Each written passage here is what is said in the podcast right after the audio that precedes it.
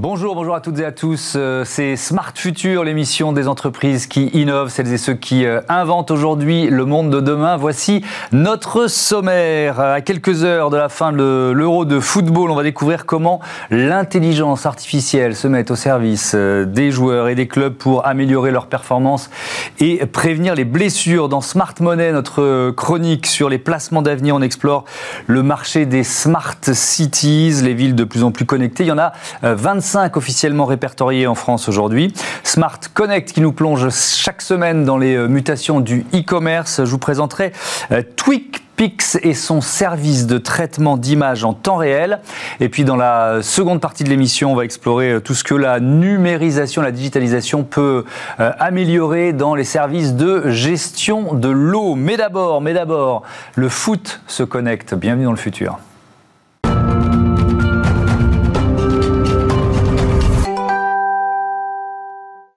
L'intelligence artificielle euh, au service du football, c'est le sujet de la semaine dans ce Smart Future. Pour en savoir plus, j'accueille euh, Patrick Metzger, bonjour, bienvenue. Vous êtes le président de Goldtime, Sylvain Ract, président de Footbar, et Hugo Bordigoni, qui est cofondateur de Skill Corner. Bienvenue à, tous les trois. Euh, je vais, peut-être vous demander de présenter euh, vos, entreprises.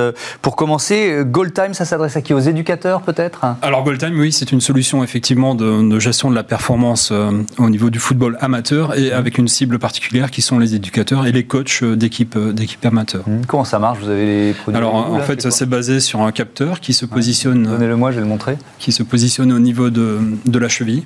Ok, d'accord. Par le biais d'un strap. Donc il se met dans un strap simplement. se positionne au niveau de la cheville. Sous les chaussettes, quoi ça peut se mettre sous la chaussette ou par-dessus la chaussette. D'accord. Euh, donc, euh, Et c'est ça qui, recueille les, euh, les, données. Sylvain Rack, le, avec Footbar, le, le, joueur toujours aussi passionné, mais alors beaucoup, beaucoup moins rapide que je suis, pour avoir ses propres stats, c'est ça ce que vous proposez? Exactement. On est aussi sur un capteur proche de celui de, la solution Goldtime qui se porte autour de la jambe. Mhm. Et l'intelligence artificielle qu'on a conçue comprend tout ce qui se passe dans le match et permet aux joueurs d'avoir ces statistiques comme dans le jeu vidéo FIFA. Donc on va pouvoir se comparer avec tous ses potes qui jouent mhm. et euh, savoir qui court le plus vite, qui frappe le plus fort et si on joue plus dans le style de Neymar ou de euh, Jérémy Morel par exemple. Oui, donc vous vous placez vraiment dans les, dans les codes du jeu vidéo. Exactement. Aujourd'hui, notre cible, c'est les jeunes. Il y en a qui ont commencé à jouer à FIFA avant même de mettre un pied sur un terrain. donc eux, ils comprennent directement l'enjeu et mhm. il y en a qui veulent plus aujourd'hui jouer au foot s'ils n'ont pas leur stat à la fin. D'accord. Euh, Hugo Bordigoni, donc là, on est dans le monde du football pro avec vous, hein, c'est ça. Euh, quelle solution vous proposez au club pro Donc voilà, nous les deux différences par rapport aux, deux autres, c'est que on est dans le monde pro et on n'utilise pas des capteurs, on utilise la vidéo. D'accord. Donc nous, on produit aussi de la donnée, on collecte de la donnée, mais, ça, mais cette fois-ci à partir de vidéos et d'algorithmes de vision par ordinateur qui vont être capables de détecter les joueurs, de les reconnaître, de savoir exactement où est-ce qu'ils sont positionnés sur le terrain. Mmh. Donc vous, vous digérez des, des je sais même pas, des centaines, des milliers d'heures de, de matchs, c'est ça? Oui, alors on, couvre à peu près 15 000 matchs par an, donc sur 33 ligues, que ce soit en Europe, en Amérique du Sud, en Amérique du Nord, etc. Et donc toute cette donnée, ensuite, on la valorise auprès de clubs, donc on la vend à des clubs mhm. essentiellement sur des problématiques de recrutement, pour leur permettre de mieux recruter, mieux trouver la, la prochaine pépite euh, du football mondial. Parce que vous avez des données et des stats sur euh, combien de joueurs? Vous l'avez évalué ça? Ouais, on a des données sur à peu près 20 000 joueurs.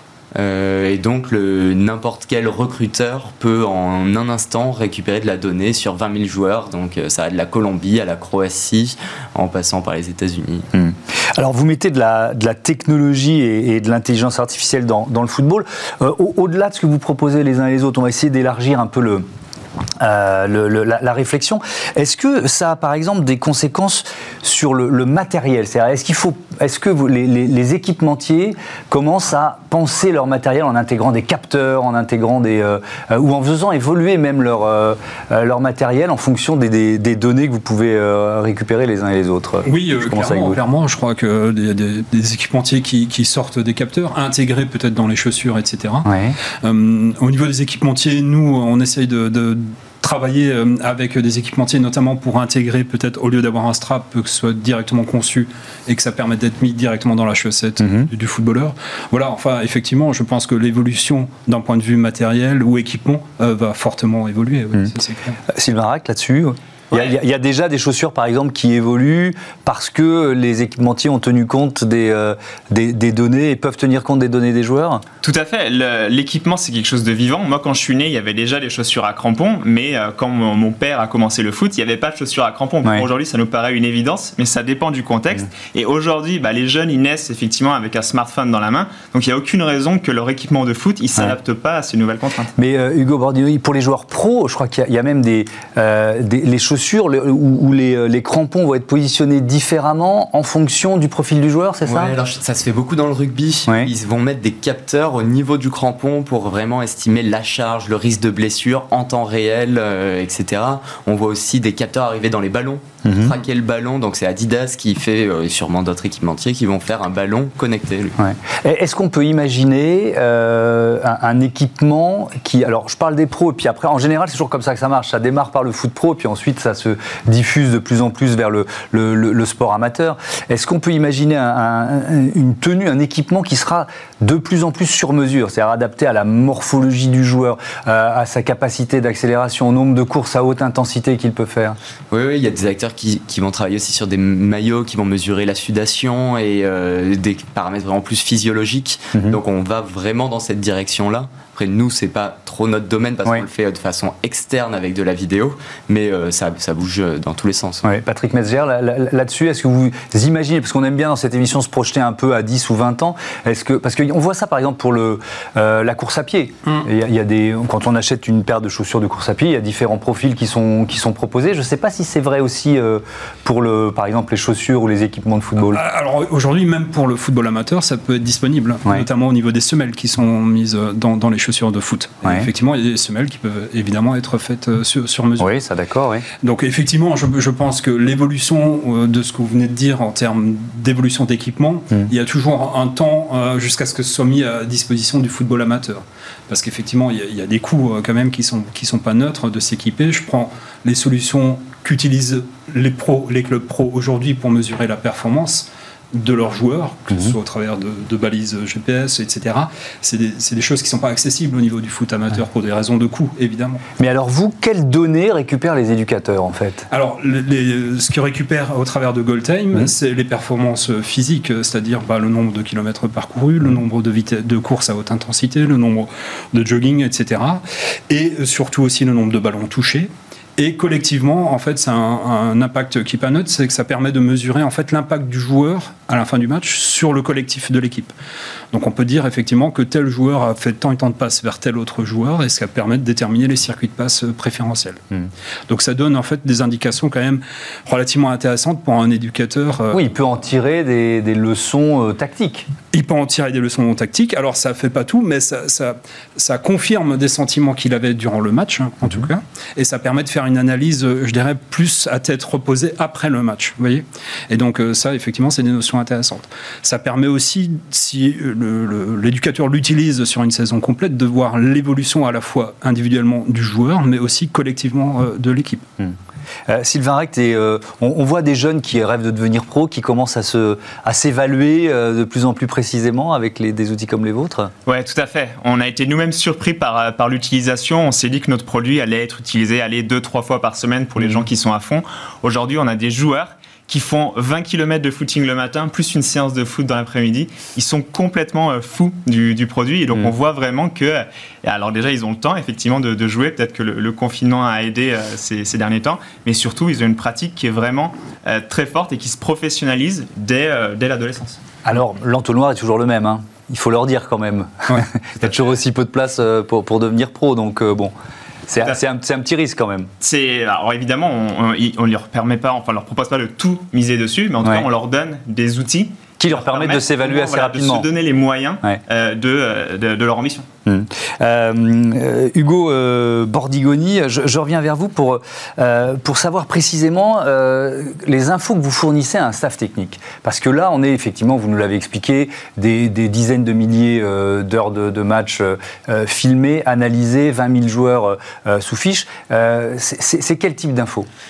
Alors en fait, on, a deux types d'infos assez différentes parce qu'on travaille avec deux types de clubs. Donc ça va des plus grands clubs comme euh, Liverpool, le FC Barcelone, qui eux vont avoir des équipes internes avec plusieurs data scientists qui, mhm. qui, connaissent la donnée. Donc à eux, on va leur fournir un million de points de données qui représentent la position des joueurs à tous les instants du match. Donc les joueurs, c'est ce qu'on appelle le tracking. Donc les joueurs sont traqués au cours du temps. Et ils ont ces équipes en interne qui savent, à partir des données de tracking, de faire une décision. Comment je dois jouer mon prochain match, quel joueur je dois recruter? Et après, on a beaucoup d'autres clubs qui n'ont pas ces moyens-là, qui ne peuvent pas avoir 10 analystes dans le staff mhm. et qui vont être intéressés par une info plus simple à utiliser. Et ça peut être notamment la donnée physique. Donc, euh, quelle est la vitesse maximale de ce joueur, quelle est la distance parcourue par ce joueur, le nombre de sprints, le nombre d'accélérations. Mhm. Et ça, ça parle à tout recruteur. Est-ce que ça concerne aussi et ça intéresse aussi le staff médical? Alors, nous, on parle beaucoup au recrutement.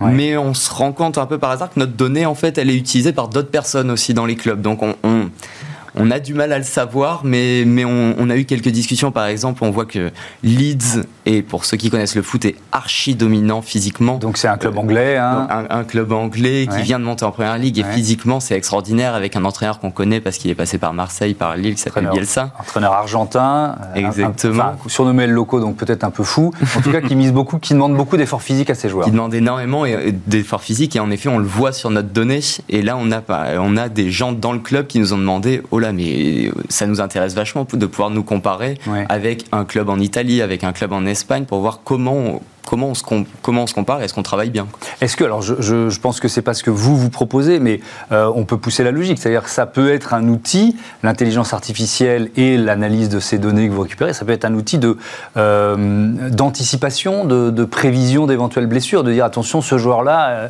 il, est, il est à la limite de la rupture? Voilà, alors nous, on, commence à, se diriger vers, vers là parce qu'il faut beaucoup de données et beaucoup de données historiques pour mhm. pouvoir remonter avant et voir. Mais on, s'est intéressé à quelques blessures de joueurs, notamment la blessure de Coleman il y a quelques années. Mhm. Et en effet, on, perçoit des choses sur la donnée où les semaines avant une blessure, on arrive à percevoir quelques signaux. Bon, alors il, nous manque beaucoup de données pour arriver à le valider, mais en effet, ça va être utilisé comme ça dans le futur. Mais euh, ça veut dire que vous, renseignez euh, un club pro sur sa propre équipe, mais aussi sur les, sur les adversaires Comment ça marche? Ouais, alors nous, c'est en fait sur leur propre équipe, ils ont souvent d'autres données, notamment via du GPS par exemple ou des systèmes avec des capteurs. Mhm. Nous, notre grosse valeur ajoutée, c'est de leur donner de la donnée sur euh, un joueur argentin qui les intéresse, un joueur en Croatie qui les intéresse. Donc en effet, c'est beaucoup au recrutement. D'accord. Est-ce que vous rêvez d'un système euh, où on filmerait les... Euh, ça existe déjà, hein, je sais qu'il y, y, a des opérateurs euh, de taille amateur, on va dire, mais qui, qui filment les matchs avec des systèmes de caméras simplifiés et automatiques. Est-ce que vous, vous rêvez d'un système où on aurait comme ça euh, en plus de ce que vous proposez, finalement, euh, le, film du match, les données du match, le joueur en action C'est évident qu'on va vers ça. Il y a énormément de, de startups, notamment au sein de la Sportec, qui essaient de mhm. mettre en place des technologies comme ça. Alors, est-ce qu'on va filmer l'intégralité du match et le regarder en live comme le foot pro mhm. Est-ce qu'on le regardera le soir ou alors est-ce qu'on va se contenter des, meilleurs moments des... Pour l'instant, c'est plutôt les meilleurs moments qui sont, qui sont proposés, avec souvent des partenariats avec les clubs ou les fédérations d'ailleurs. Ouais, ça, dépend des solutions. Il y a vraiment les, les, trois approches qui existent sur le marché. Donc euh, moi-même, en tant que footballeur, j'ai hâte de voir laquelle va... Mais est-ce qu'on pourrait coupler votre technologie avec celle-là? Absolument. On peut imaginer typiquement que sur une vidéo d'un but, on a une incrustation avec euh, la frappe de balle qui est, euh, qui est affichée en direct sur le but. sur les déplacements des joueurs, on peut euh, rajouter les, statistiques, ça peut être vraiment intéressant. Mm.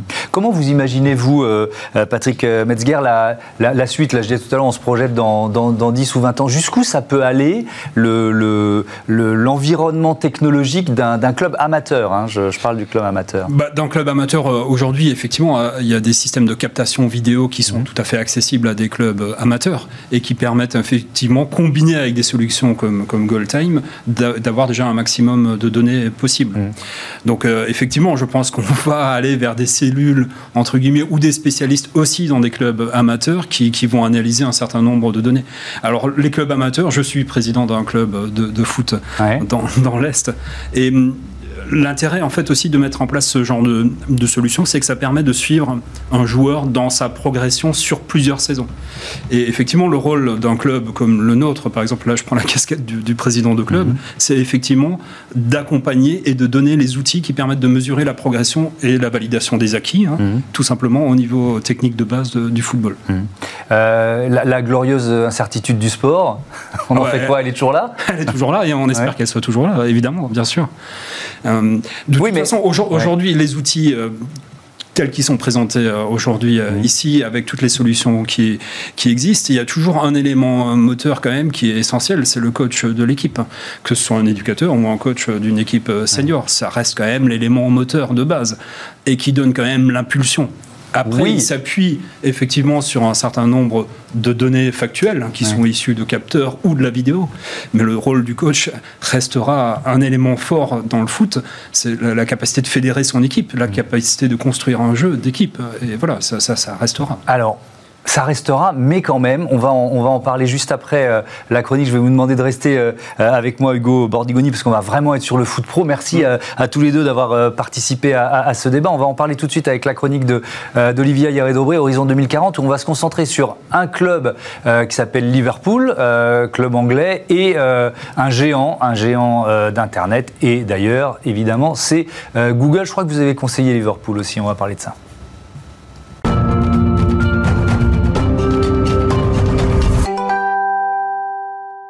Horizon 2040, c'est donc euh, la chronique d'Olivia Yaredobré. Bonjour Olivia. Bonjour Thomas. Bienvenue, heureux de vous retrouver. Donc on, parlait des, clubs pro, c'est vraiment dans cet univers que vous nous emmenez avec euh, euh, l'intelligence artificielle et ce logiciel qui est capable d'améliorer les performances des joueurs, mais même en cours de match.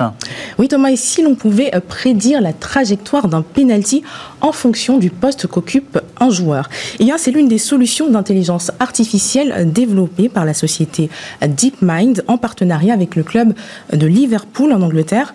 Objectif, créer un assistant virtuel pour aider l'entraîneur de l'équipe à affiner son choix quant à la tactique ou aux joueurs qu'il souhaite titulariser.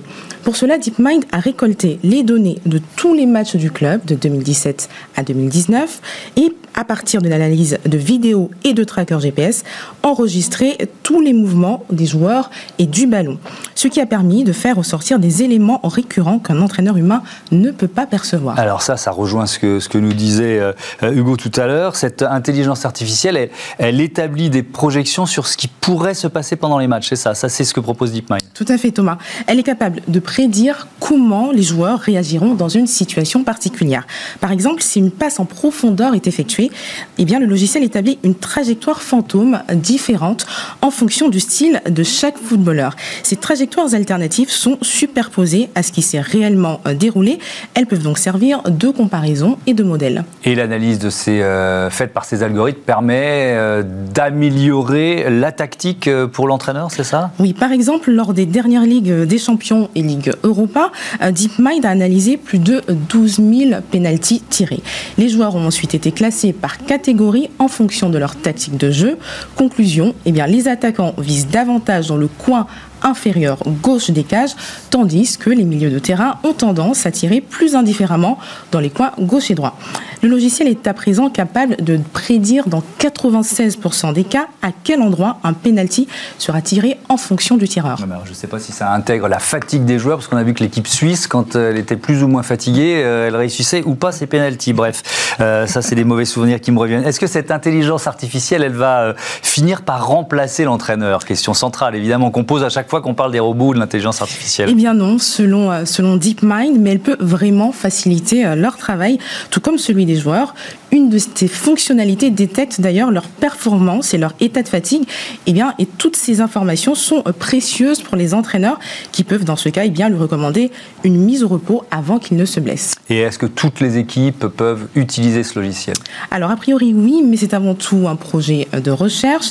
La société espère qu'au cours des cinq prochaines années, elle puisse développer des assistants entraîneurs vidéo automatisés qui analysent l'avant et après match et même conseillent des changements de jeu à la mi-temps après avoir visionné la première moitié du match. Alors, certains pourraient regretter une perte de spontanéité. Vous savez, cette magie de l'incertitude, comme dans ce fameux huitième ah bah oui. Là, il y avait de l'incertitude. Brisé le cœur au final, France-Suisse, mais c'est aussi ça qui fait tout le charme de football. Alors, euh, Hugo Bordigoni, vous vous placez où euh, dans, parce que vous avez travaillé avec Liverpool, donc euh, par rapport à DeepMind, c'était en même temps, c'était, c'est quoi la différence en fait? On travaille toujours avec Liverpool. Là, c'était vraiment avec DeepMind, c'était vraiment un projet de recherche. Euh, visant éventuellement à l'appliquer sur des vrais matchs. Mhm. Euh, nous, on est plus dans la partie production de la donnée dont DeepMind peut avoir besoin pour euh, appliquer ces modèles d'intelligence artificielle. Mhm. Et cette donnée brute, elle peut venir de nous ou elle peut venir de GPS utilisé par Liverpool à l'entraînement, par exemple. Donc on est assez complémentaires finalement. Mais, là, on est, parce que je posais la question tout à l'heure sur la, glorieuse incertitude du sport, je reprenais la, la, formule. Là, on a quand même, on peut imaginer un data analyst sur le banc de touche, quoi. Ouais. Dans, si on se projette, enfin c'est quasiment déjà là, donc si on, si on va un peu plus loin. On, on, va vraiment dans cette direction maintenant. Alors bon, il y a un aspect qui restera toujours, c'est l'aspect psychologique. On, le sait que pour un, que ça soit un recrutement, que ça soit une composition d'équipe, l'aspect psychologique est super important. Mhm. Et ça c'est vraiment le rôle de l'entraîneur. Et je pense pas que ça, que ça ait vocation à, à, disparaître. Mhm. Euh, donc nous on est plus là pour donner des, des indicateurs clés qui vont aider le club à prendre une bonne décision parce que le club, euh, bah, on parlait des 20 000 joueurs qui sont euh, accessibles dans notre base de données. Mhm un club n'est pas capable de regarder 15 euh, 000 euh, vidéos sur 20 000 joueurs par an. Donc nous, on leur prémâche le travail, mhm. mais in fine, la décision, c'est eux qui la prennent. Tiens, je, voudrais euh, terminer, c'est pas exactement votre domaine, mais quand même, on est dans l'analyse d'images sur tous les débats autour de l'assistance vidéo. Là aussi, on est dans ce que la technologie peut apporter, ou en tout cas comme évolution au football professionnel. par exemple, le, le penalty qui qualifie l'Angleterre contre le le, Danemark, on a beau regarder l'image sous cinq angles différents, on n'est pas convaincu qu'il y ait eu contact ou pas. Est-ce que l'intelligence artificielle pourrait permettre d'aller plus loin encore? Alors, on voit qu'il y a des choses qui marchent très bien. La Gold Line Technology, j'ai rarement vu des gens se plaindre de la Gold Line Technology. C'est bien, c'est rentrer dans les mœurs. Donc ça, c'est voir si un ballon a passé ou non la ligne de but. Et c'est très objectif en fait. il est passé ou il n'est pas passé. C'est binaire. Donc ça, ça marche bien. Les décisions arbitrales, on sait que c'est pas objectif. Alors apparemment, il semble y avoir eu contact entre euh, euh, avec Sterling, mais, est-ce que, là où je vous pose la question, c'est est-ce que l'intelligence artificielle peut permettre en 10 secondes de dire oui, on sait qu'il y a eu contact? J'ai du mal à le dire. J'ai du mal à le dire. Euh, moi, j'y crois pas complètement. Alors, je crois énormément en l'intelligence artificielle, mais avec une certaine limite in fine. Là, il y a quand même vraiment une notion d'appréciation de l'arbitre l'humain, je pense, est important à ce niveau-là, dans tout ce qui est appréciation. Eh ben, on va garder cette phrase pour terminer, que l'humain est important, évidemment, et va le rester. Merci beaucoup, merci, euh, d'avoir participé à ce débat. Merci Olivia. Euh, à tout à l'heure. Euh, on passe à Smart Money avec le marché des Smart Cities au programme. Il y a du smart partout. Retrouvez Smart Money au cœur de Smart Future avec eToro, leader mondial des plateformes de trading social.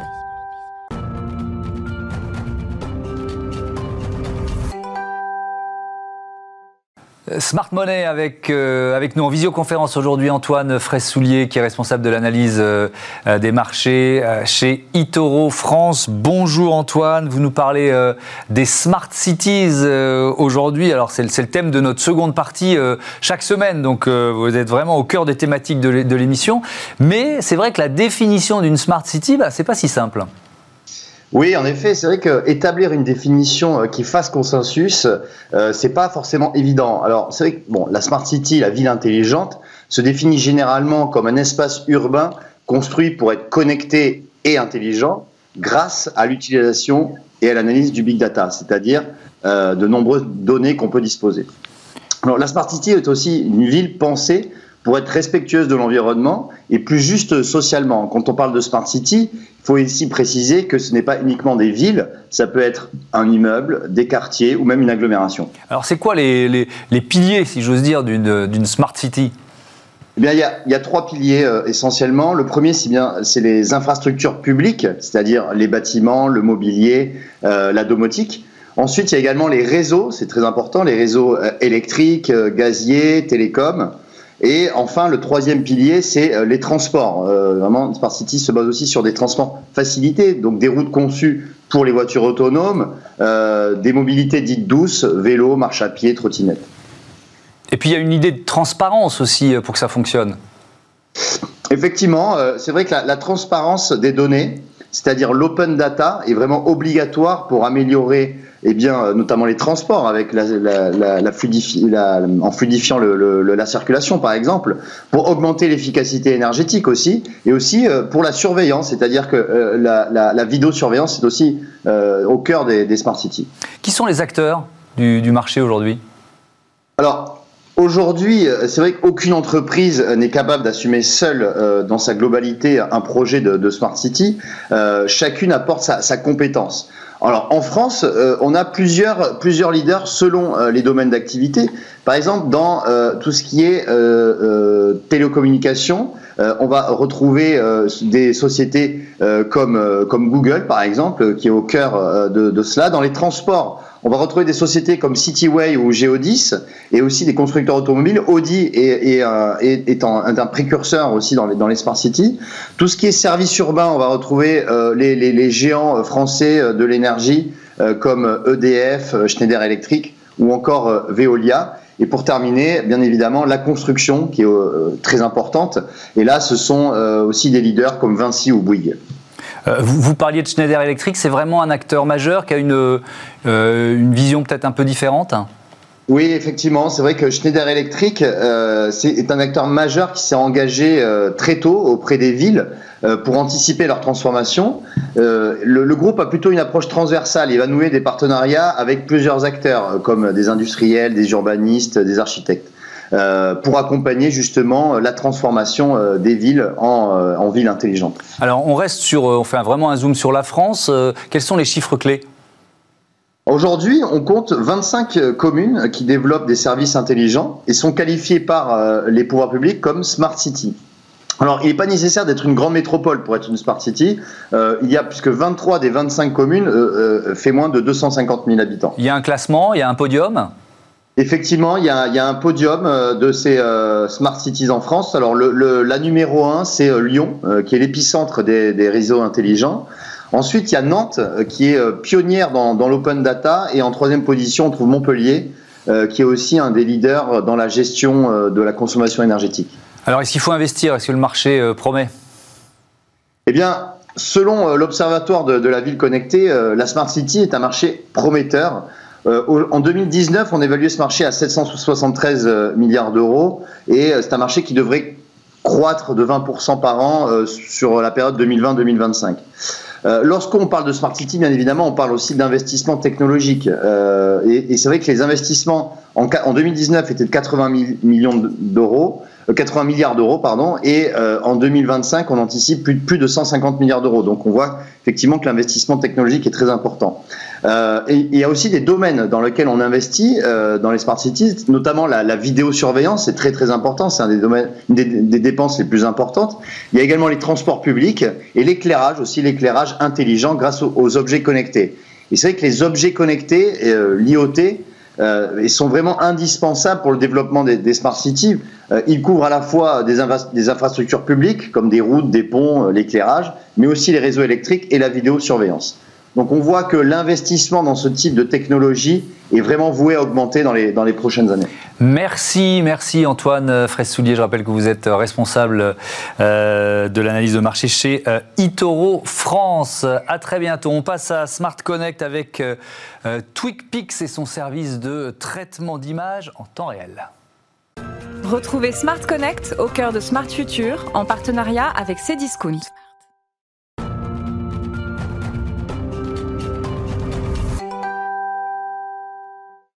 Smart Connect, les mutations du e-commerce avec, euh, nous. Euh, il est en visioconférence, Florent Bourgeois, le président de TwigPix. Euh, bonjour, bienvenue. Vous l'avez créé quand et c'était quoi votre idée de départ? Bonjour Thomas. TwigPix, donc bah, jeune société hein, parce que créée en 2018. et créée au départ parce que c'est une société qui a été fondée par trois trois techniciens, on va dire, du web euh, qui ont simplement euh, souhaité résoudre un problème qu'ils avaient au quotidien, c'est-à-dire euh, la problématique de comment je fais pour gérer mes images, comment je fais pour gérer mes vidéos sur le web, pour aller parler à tout ce monde hétérogène auquel on doit s'adresser aujourd'hui, c'est-à-dire les tablettes, les smartphones, les ordinateurs à la maison avec des qualités réseau différentes. voilà, donc tout l'enjeu, c'était de travailler sur cette sur ce métier du traitement de l'image, traitement des médias en, temps réel pour le web. Et, l'idée, c'est d'arrêter de faire des compromis euh, pour, les, pour les entreprises, pour les marques, entre euh, la qualité de l'image et euh, la performance, leur performance sur, sur le web? C'est exactement ça. C'est exactement ça. Aujourd'hui, les, les, éditeurs de sites web sont, comme, comme vous le disiez, toujours dans la recherche d'un compromis, c'est-à-dire évidemment tout le monde cherche à envoyer des images avec la meilleure qualité visuelle possible parce que quand on parle de e-commerce ou même dans les médias, euh, euh, l'enjeu c'est, on sait très bien que l'image est un vecteur euh, soit de vente, soit d'engagement qui est très très très important. mais parallèlement à ça, on sait aussi que envoyer de la super qualité sur le web, ça a souvent une contrainte de poids, de taille et donc de performance, c'est-à-dire de temps d'affichage. Et quand on sait que euh, le fait de délivrer des images ou des médias trop lourds, ça va impacter le temps de chargement et que ce temps de chargement va impacter bah, le fait que les gens vont quitter les sites web. Euh, bah, voilà, on, comprend bien l'intérêt qu'il peut y avoir pour, euh, pour tous les acteurs qui font du business sur Internet de d'adresser cette problématique de manière, de manière vraiment efficace. Ça, représente pour vous combien d'images qui sont, je sais pas, par mois traitées, redistribuées par TwigPix Aujourd'hui, euh, à l'heure où je vous parle, je crois qu'on délivre un peu plus de 3,5 euh, milliards euh, d'images par mois pour nos clients. C'est qui vos clients d'ailleurs? Alors nos clients, c'est des clients de toute taille. je peux vous citer, si, on, si, on, commence par exemple par les gros, on travaille avec des gens comme La Redoute, comme Céline LVMH, comme L'Oréal, comme Franprix, euh, ce genre de, clients-là, de, grands clients, mais ça peut aussi être des, euh, euh, startups. voilà, donc des gens qui sont plutôt des e-commerçants, plutôt des médias, plutôt des gens qui font finalement du business sur Internet et dont l'image est un vecteur de, vente ou d'engagement. et, voilà. Mais comme on a un business model qui est basé sur la consommation, euh, finalement, on, peut séduire à la fois des, clients de petite taille et des clients de grande taille en apportant la même qualité de service à chaque fois. Mais, mais comment ça marche? Parce que vous nous l'avez dit, l'idée c'est de c'est d'adapter l'image aussi euh, à chaque appareil euh, que qu'on peut nous utiliser. Vous faites quoi? Vous compressez l'image? Comment vous faites pour la compresser sans perdre de qualité? Expliquez-moi un peu.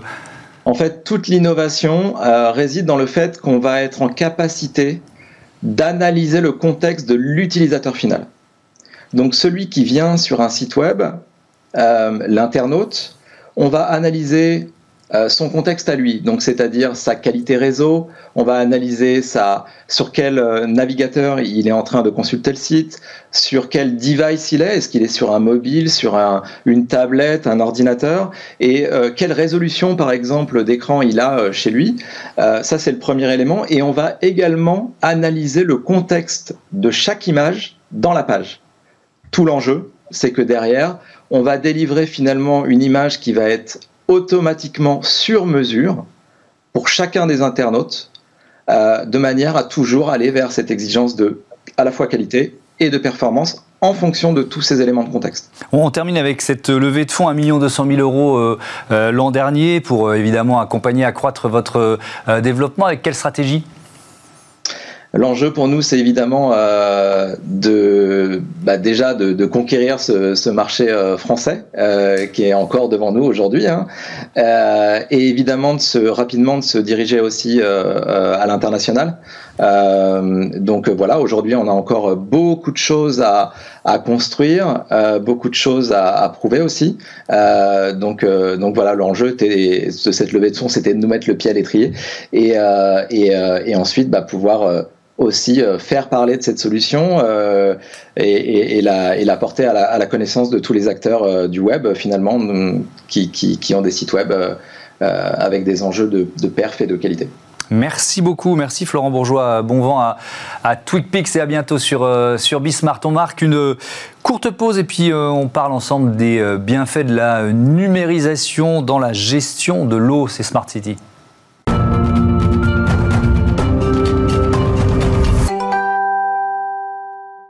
La seconde partie de ce Smart Future, on explore euh, la ville connectée, la ville euh, intelligente. Euh, tout à l'heure dans Smart Move, notre rubrique consacrée aux, nouvelles mobilités, je recevrai Bertrand Barthélémy, qui est le président de Flowbird, une entreprise française qui est née à, Besançon et, et, qui fait aujourd'hui partie des leaders mondiaux de la mobilité urbaine, mais d'abord, mais d'abord la digitalisation, la numérisation de la gestion de l'eau, ou quand les outils numériques permettent de traquer les fuites. Réinventons la mobilité de demain dans Smart City avec SEAT. Dans Smart City cette semaine, on explore tout ce que la numérisation, la digitalisation peut apporter au service de euh, gestion de l'eau. Bonjour Geneviève Le Boucher, bienvenue. Bonjour. Euh, vous êtes directrice des activités accès à l'eau et, et, à l'assainissement à la direction business support et performance de Veolia. Et puis avec nous en, visioconférence, Alexandre Boudon qui est directeur du support chez euh, Green Citizen, start-up qui est basée à Marseille. Est-ce que vous m'entendez bien déjà? Oui, très bien, merci. Ça marche, super. C'est quoi Green Citizen en quelques mots? C'est une start-up labellisée par le ministère de l'Environnement et qui propose toute une gamme de solutions euh, euh, pour la, digitalisation des activités autour du cycle de l'eau. Alors, on, peut commencer par peut-être le constat. On va faire ça ensemble tous les trois. Je commence avec vous, Geneviève Le Boucher. Est-ce qu'on sait ce que ça représente? Moi, je vais être un peu focalisé sur les fuites d'eau. Je sais qu'il y a beaucoup, beaucoup d'autres choses, mais est-ce qu'on sait ce que ça représente, les fuites d'eau, les gaspillages dans notre, dans notre réseau Parce que c'est tellement gigantesque le, réseau français. Euh, qu'est-ce que ça représente? Je, Est-ce qu'on peut répondre à la question? Vous avez raison, c'est tout à fait, euh, c'est très très difficile de, répondre à cette question. Euh, tout d'abord parce que en, fait l'eau c'est quelque chose de local. et donc à chaque fois en fait il faut repenser la situation de l'eau localement. Euh, lorsqu'on a de plus en plus, on voit tous les étés euh, des, périodes de, tension sur les ressources, on passe plus maintenant un été sans qu'il y ait euh, des restrictions d'eau dans une grande partie de la France, mais et, ailleurs et ailleurs dans le monde. Bien sûr. et la première raison, c'est que l'eau, ça se transporte pas. Euh, parce que pourquoi? Parce que c'est lourd et ça demande beaucoup d'énergie en fait pour être utilisé euh, loin euh, de, de sa source. Et donc en fait, donc c'est une multiplication de, de, de, circuits et de réseaux locaux, c'est ça? En fait, c'est comme c'est comme, c'est comme dans le marché. Mmh. C'est une question d'offre et, et, de demande. et donc à chaque fois, il faut se poser la question quelle est la ressource disponible? Et quels sont les usages localement mhm. euh, qui sont euh, indispensables? Et parmi les usages, il y a l'activité économique, euh, il y a les villes qui vont demander beaucoup d'eau. Et donc avec d'une part le changement climatique qui va intensifier encore de plus en plus tous ces, toutes ces tensions sur la ressource, l'accroissement de la population, l'accroissement des activités, tout ça fait qu'effectivement, on va avoir, même en France, et mhm. ça c'est quelque chose qui euh, surprend de plus en plus euh, les concitoyens, euh, de la tension sur la ressource. Et donc pour ça, ben, il faut, euh, j'irais, avoir des bonnes pratiques. et, les bonnes pratiques, c'est effectivement avoir des réseaux qui, entre guillemets, gaspillent le moins possible d'eau mais également il y a plein d'autres, plein d'autres, plein d'autres actions, euh, des actions, euh, avoir des compteurs, développer le télérelevé, euh, encourager les consommateurs à avoir des consommations vertueuses.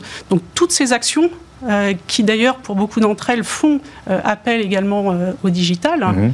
Mais alors c'est quoi? Ça marche comment? C'est des, des, capteurs qui sont placés en différents, différents points stratégiques de, du réseau, des canalisations? Comment ça fonctionne? Ça fait très longtemps, effectivement, qu'on travaille sur l'amélioration des, des, rendements de réseau. Et d'ailleurs, en France, les rendements, ils sont plutôt assez bons. Euh, si on compare par, par rapport à d'autres pays euh, dans le monde. C'est quoi les chiffres? On va avoir, euh, on va avoir, si je prends par exemple les chiffres Veolia mmh. dans le monde, on est à plus de, plus de 80%, autour de 83% en France. ce qui est excellent. Donc on pourrait même se demander, est-ce que d'un point de vue environnementale, mhm. ça a un sens d'aller au-delà Certainement non. en revanche, ce qu'il faut regarder, c'est dans ces 83%, on a des très bons élèves et on va avoir dans d'autres zones des rendements qui sont beaucoup plus... Quand vous dites rendement plus faible, ça veut dire qu'il y a du gaspillage ou des fuites ou des... Ça, veut dire qu'il y a des, des, réseaux mhm. qui peuvent être vieillissants euh, qui présente des fuites euh, et donc il y a de l'eau qui s'échappe euh, et qui retourne, qui retourne à, la ressource. Alors ce qui est intéressant, c'est qu'on met souvent l'accent, lorsqu'on parle des fuites d'eau, sur les pertes en eau.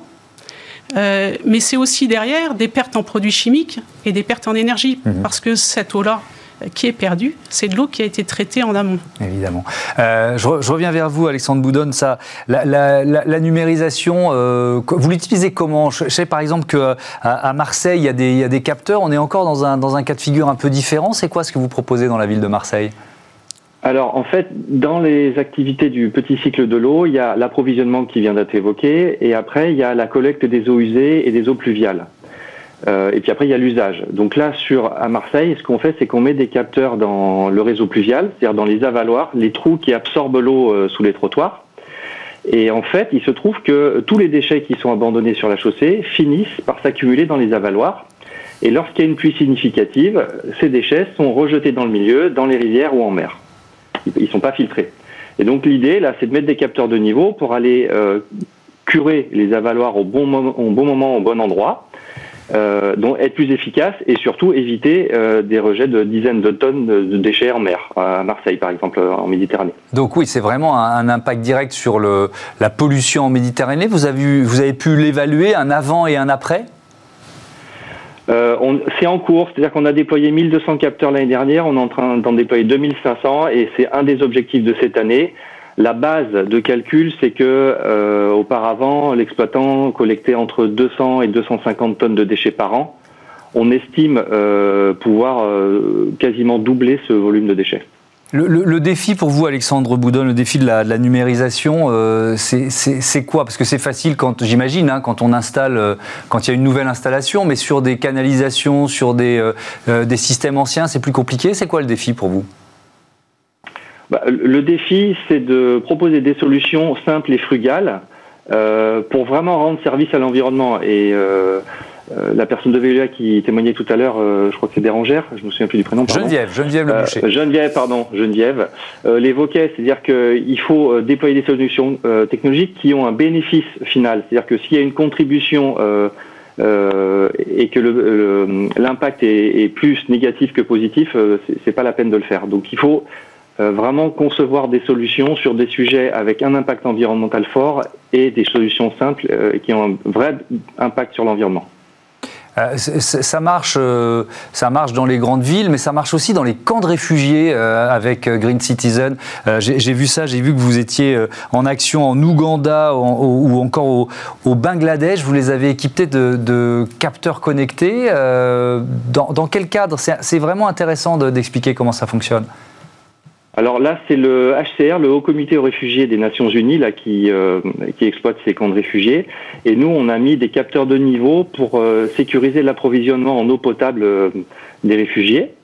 et puis, on est en train de déployer au Bangladesh, dans des infrastructures qui sont plus pérennes, des capteurs de niveau de nappe phréatique et de pression dans les réseaux. Et euh, technologiquement, c'est pas très compliqué. L'idée, c'est que ce soit simple d'utilisation, robuste, c'est ça? Oui, oui, oui. Euh, bah non, en fait, il y a des technologies qui sont euh, avec des initiatives françaises, Sigfox et LoRa, qui sont des réseaux de communication et qui rendent le déploiement de ces nouvelles technologies à l'échelle possible, alors qu'avant, c'était pas possible.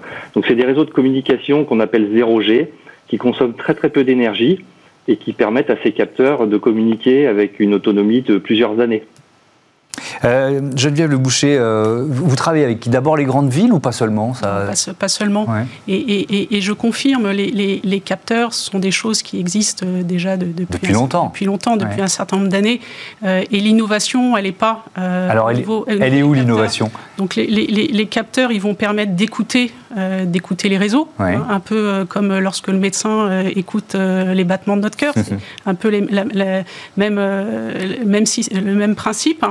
L'innovation, ça va être d'utiliser des, algorithmes pour pouvoir récupérer l'ensemble des informations qui sont collectées, y compris les informations de, comptage provenant des compteurs télérelevés, mmh. pour pouvoir euh, secteur par secteur sur l'ensemble des réseaux euh, d'une collectivité, euh, définir en fait quelles sont les typologies de consommation quelles sont les, consommations, je dirais, naturelles, hein, qui correspondent à un appartement, mhm. quelles sont les consommations qui correspondent à des, des usages de type incendie, et quelles sont les pertes?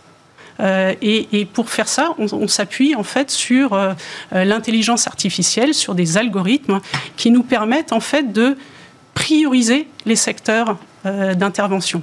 Et à partir du moment où on priorise les secteurs d'intervention, ça veut dire qu'on va intervenir sur le terrain exactement là où c'est nécessaire. Ça veut dire qu'avant, vous étiez un peu à l'aveugle? Avant, ce qu'on faisait, c'était des campagnes systématiques. Et régulièrement, on parcourait euh, l'intégralité du réseau. Mmh. Et donc, ça voulait dire qu'on pouvait passer du temps dans des zones où, en définitive, il n'y avait pas beaucoup de fuites. Donc là, l'avantage du digital, c'est que ça nous permet d'être plus efficaces. Mmh.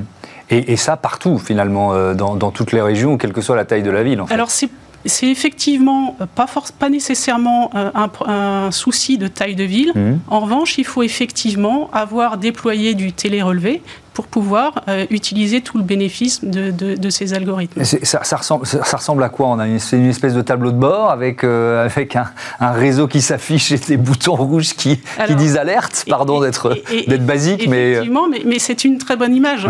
Euh, on a développé effectivement nos plateformes digitales. Mmh. ce sont les upgrades qu'on a déployés sur l'ensemble des activités de, de, Veolia, eau, énergie, déchets. et effectivement, ce sont des des écrans euh, donc un peu comme euh, les écrans qui, nous entourent, mhm. euh, sur lesquels nous pouvons visualiser le réseau, le réseau souterrain, faire tourner les algorithmes d'optimisation et bien identifier les rues dans lesquelles on doit intervenir. Et la beauté de tout ça, c'est qu'à partir du moment où on a cette plateforme numérique qui est disponible, ces EGREP qui sont disponibles, ils peuvent être également disponibles pour nos clients. Euh, et donc, ça permet aux clients, les services techniques des collectivités, mhm. d'avoir un accès euh, à l'information. Donc, ça améliore la transparence, en fait, euh, des services qu'on a. Est-ce qu'il y a encore beaucoup de, de, zones d'ombre? C'est-à-dire, vous voyez ce que je veux dire, des, des, des, secteurs, des kilomètres de canalisation qui ne sont pas encore équipés de, de, ces capteurs et qui donc fonctionnent à l'ancienne? Alors, je le disais, il y a deux types de mmh. capteurs. Il y a les capteurs qui vont écouter mmh. le réseau. Donc ça, ce sont des pratiques euh, qui commencent à bien, euh, bien se déployer. En revanche, le, le télérelevé n'est pas déployé partout. Euh, actuellement, pour, pour Veolia, nous avons 24 millions de, autour de 24 millions de, de compteurs connectés euh, dans le monde mhm. euh, et nous desservons de, de, de, de pardon, c'est pas 24 millions de compteurs connectés, c'est 24 millions de personnes qui bénéficient en fait d'un service avec du comptage connecté, sachant que dans les appartements il peut y avoir plusieurs personnes. Et ce 24 millions est à mettre en regard aux 95 millions de personnes que nous desservons dans le monde. D'accord, donc il y a encore de la marge de, progression. Alexandre Boudonne, vous, alors autre autre thématique mais qui est vraiment euh, euh, très intéressante et très grand public, c'est la thématique de l'arrosage public. Comment vous intervenez euh, et, dans quelle ville autour de cette thématique? Alors on propose des services d'arrosage intelligent à partir de capteurs connectés mais aussi d'actionneurs, c'est-à-dire qu'on commande des électrovannes. on fait ça à Florence en Italie, à Paris, à Lyon, à Marseille, à Cahors. Et euh, l'idée, c'est de mesurer l'humidité du sol pour conditionner l'arrosage. Et avec ces, dispositifs, on arrive très simplement à économiser au moins 50% d'eau d'arrosage des espaces verts publics sur une saison. D'accord. Et, euh, et, ça veut dire que ça joue un rôle aussi. On parle, voilà, on est en plein, euh, en, plein débat autour de, du réchauffement, du dérèglement climatique, des, euh, pics de chaleur. On en a vu encore récemment en Amérique du, Nord avec ce que ça représente en, termes de, santé publique. L'arrosage intelligent, il peut jouer un rôle dans, face à ces problématiques? Bah, là, on est euh, soumis à des, il y a des collectivités qui sont soumises à des arrêtés préfectoraux qui interdisent l'arrosage. À partir du moment où les collectivités sont capables de démontrer qu'elles ont un arrosage raisonné, euh, elles sont capables de continuer à euh, entretenir leurs espaces verts qui proposent un cadre de vie qui est plus agréable. Mmh. Vous, travaillez sur l'avenir aussi, Alexandre Boudon. Comment vous, vous voyez le, voilà, c'est quoi les, les, les, dernières innovations ou les, ou les prochaines innovations que vous avez en tête? L'idée, l'idée, c'est de notre sujet à nous, c'est euh, l'IoT au service de l'environnement. Et donc, on continue à développer toute une gamme de solutions sur le petit cycle de l'eau. Donc, on a évoqué, euh, il y a l'approvisionnement en eau, euh, il y a l'utilisation avec les espaces verts, et puis après, il y a la collecte des eaux pluviales, on en a parlé, et puis les réseaux d'assainissement aussi. Euh, donc par exemple, euh, on a une évolution euh, dans les villes où les réseaux d'assainissement ont de plus en, plus, de, nuisances olfactives parce qu'on peut plus avoir des siphons qui empêchaient les odeurs de remonter à cause des moustiques. Et donc du coup là on développe des solutions d'H2S qui, qui sentent les odeurs des capteurs et qui permettent aux exploitants et aux collectivités de lutter contre les odeurs en ville. Merci, même question, juste en 30 secondes pour conclure, une innovation comme ça qui est dans les tuyaux, c'est le cas de le dire, de Veolia Il y a, trois, euh, trois, domaines. Hum. Il y a les plateformes numériques, je parlais du upgrade, on en a 70 actuellement, euh, autour de 70 dans le monde, on va encore les, les développer. Hum.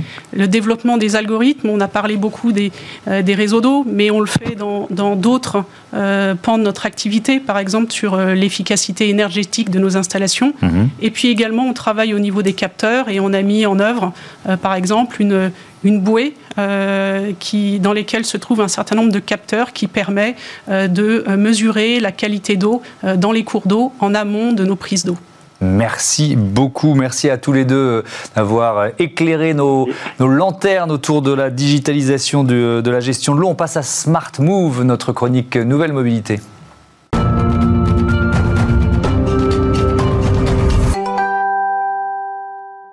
Smart Move avec euh, Bertrand Barthélémy, bonjour. Bonjour. Bienvenue, heureux de vous accueillir. Vous êtes le, président de Flowbird. Alors, on fait un peu d'histoire. C'est une histoire euh, euh, centenaire qui commence à Besançon dans les années 20, c'est ça? Tout à fait, tout à fait. La compagnie des compteurs, donc, des compteurs électriques, ce qui ressemble un peu à, ce, que ce, dont vous parliez avec les compteurs d'eau juste avant. Et puis, c'est une entreprise qui, au fur et à mesure, a évolué avec l'évolution des besoins des villes et des euh, collectivités territoriales. Donc il y a eu les compteurs électriques, les eurodateurs, et puis il y a un pivot digital qui est important, il faut y passer assez vite, c'est quoi? Exactement, depuis une dizaine d'années, ben, on est passé de euh, on fabriquait des équipements à on fabrique des logiciels qui permettent de rendre la mobilité plus fluide, plus simple et plus rapide à l'intérieur des agglomérations. D'accord, donc vous êtes devenu un groupe qui opère des services euh, digitaux. C'est quoi aujourd'hui votre place sur le marché mondial de, des mobilités urbaines? Donc nous, notre positionnement, c'est d'offrir la plateforme technologique qui permet aux villes d'organiser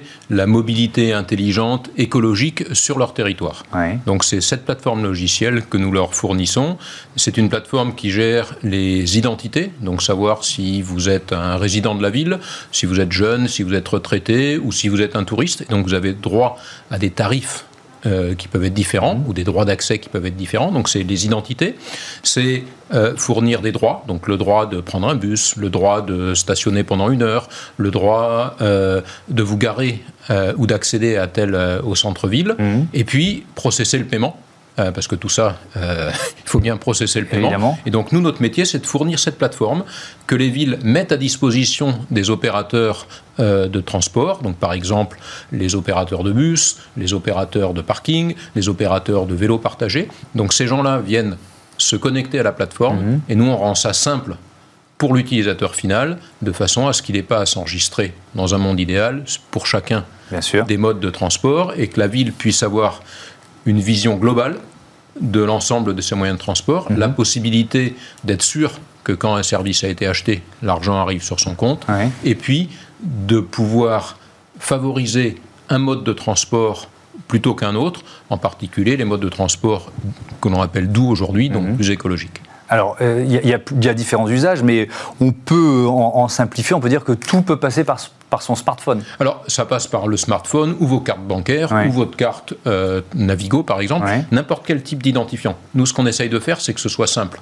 Donc, par exemple... C'est-à-dire que la carte bancaire peut servir de type de transport Tout à fait, c'est une des grandes innovations. Donc, ça a été inventé par les Anglais. Euh, pour les Jeux Olympiques de Londres il y a, quelques années. C'est quelque chose qui est parti d'Angleterre et qui se développe très très vite maintenant euh, en France. C'est-à-dire que votre carte euh, bancaire sans contact est utilisée comme un identifiant.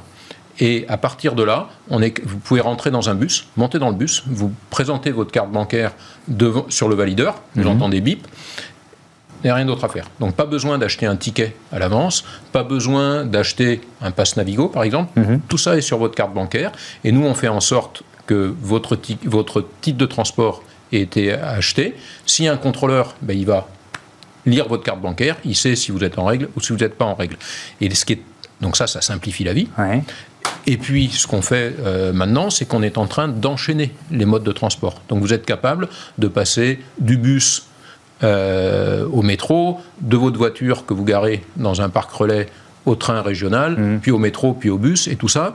Et suivant la politique de la ville, on peut vous offrir, par exemple, le service de dire bah, le maximum que vous allez payer dans la journée, ça va être 10 euros quel que soit le nombre de moyens de transport que vous enchaînez, ou si vous êtes jeune, vous avez tel type de tarification, mmh. vous êtes touriste, vous avez un autre type de tarification, tout ça sans avoir à s'enregistrer à chaque fois et à réfléchir à mmh. quel est le, tarif optimum euh, dans vos déplacements urbains. Alors vous venez de, décrocher le, marché de, Monaco. Est-ce qu'il y a des innovations, euh, les toutes dernières innovations qu'on va pouvoir euh, tester ou voir à l'œuvre là-bas? Alors tout à fait. Donc ce qui est intéressant à Monaco, c'est qu'on a réussi à mettre sur la même plateforme, celle que je vous décrivais, mmh.